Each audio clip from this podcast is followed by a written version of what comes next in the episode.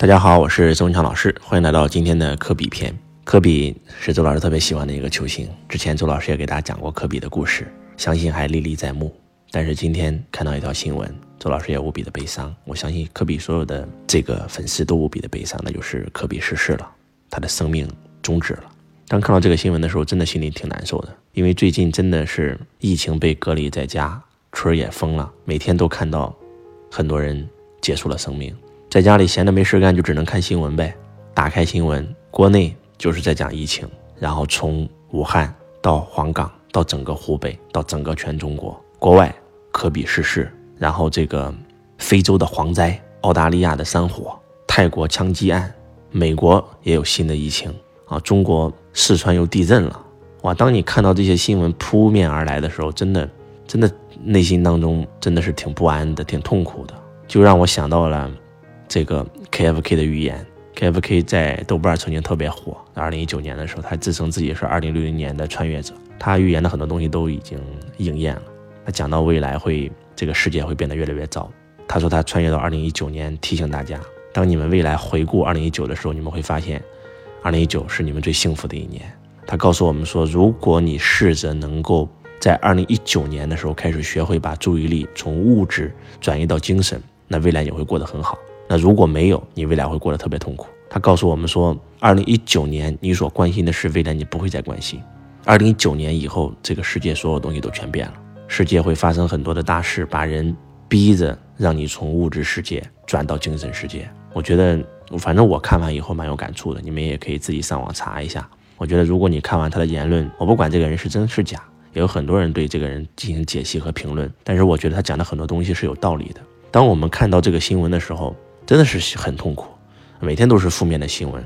但是我们又一想，如果站在更高的维度来看科比离开我们这件事，这是他自己的选择啊，他自己选择，他想用这种方式结束他的生命啊。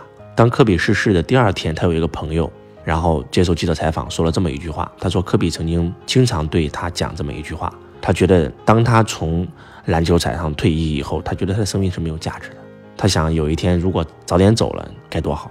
能够给这个世界留下一个他自己的神话。就当他朋友讲到这一段的时候，我我我是非常有感觉的。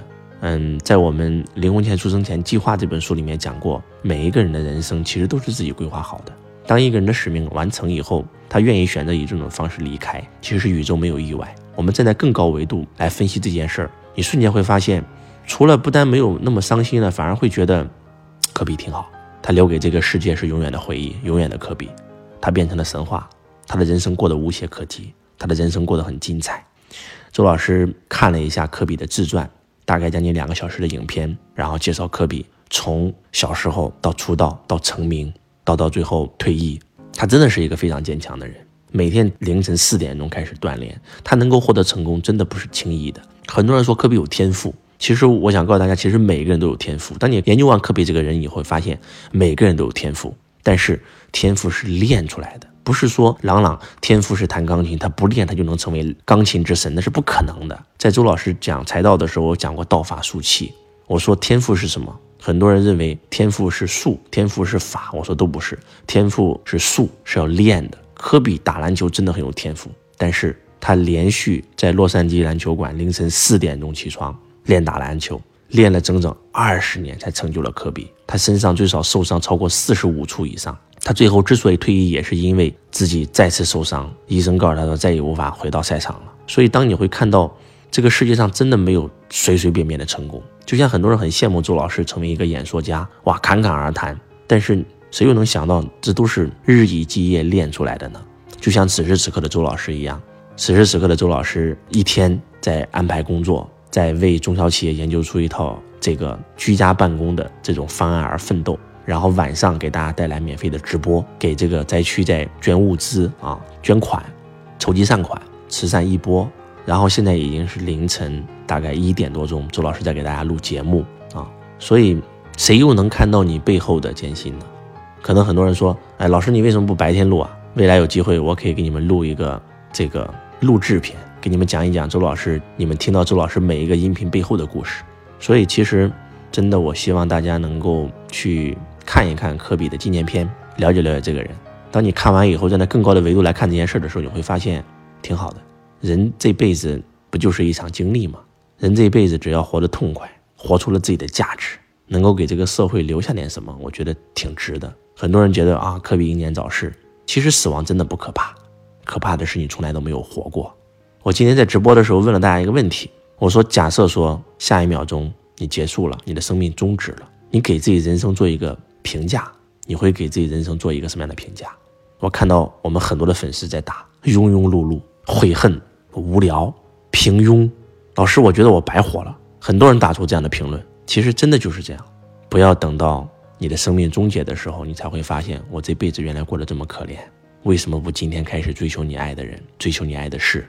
人生的生命价值就是在自己做的事情里面找到爱，找到爱，成为爱，活出爱，传播爱。人生就是这样。科比爱篮球，他就只做篮球，所以他成功了，就这么简单。成功真的非常简单。很多人经常问我，老师，后疫情时代，二零二零年最新的赚钱趋势是什么？一个字，爱。所有那些成功的，都是因为做了自己爱的事。周老师爱演说，我就去做演说了，所以我成功了。马云就爱互联网，就做互联网，就成功了。科比就爱篮球，只做篮球，所以就成功了。李阳老师就爱英语，所以就讲英语，所以成功了，就这么简单。你呢？你爱什么？很多人一辈子活了一辈子都不知道自己爱什么，这才是最大的可悲。还是那句话，死亡不可怕，可怕的是你从来没有活过。我希望此时此刻，所有的家人屏住呼吸，闭上眼睛，问自己一个问题：如果你的生命就此终结，你给自己人生做一个评价，你会怎么评价自己的人生？用一个词。好，那如果你的生命还剩下最后五秒，你最想做的一件事情是什么？如果你的生命还剩下最后五分钟？你最想做的一件事情是什么？如果你的生命还剩下最后一个小时，你最想做的一件事情是什么？如果你的生命还剩下最后一个月，你最想做的一件事情是什么？如果你的生命还剩下最后一年，你最想做的一件事情是什么？今天周老师直播的时候也问了这个问题。我发现所有人的回答都是：如果我生命还剩最后五秒，我就去找我的家人，陪伴我的家人，跟他们待在一起；如果我的生命还剩下最后一天，我就想陪陪我的家人；还剩最后一个月，我要带我的家人去旅游；还剩下最后一年，哦，那我除了陪家人、陪我爱的人、做我爱的事、去旅游以外，呃，我还得为这个社会留下点什么，做一些有价值的事。那现在我要告诉你个好消息：你的生命不是还剩下最后五秒。也不是一年，而是有可能还有三十年、四十年、五十年，甚至六十年。那你想做什么？想做什么？现在就去做啊！不要给自己的人生留遗憾啊！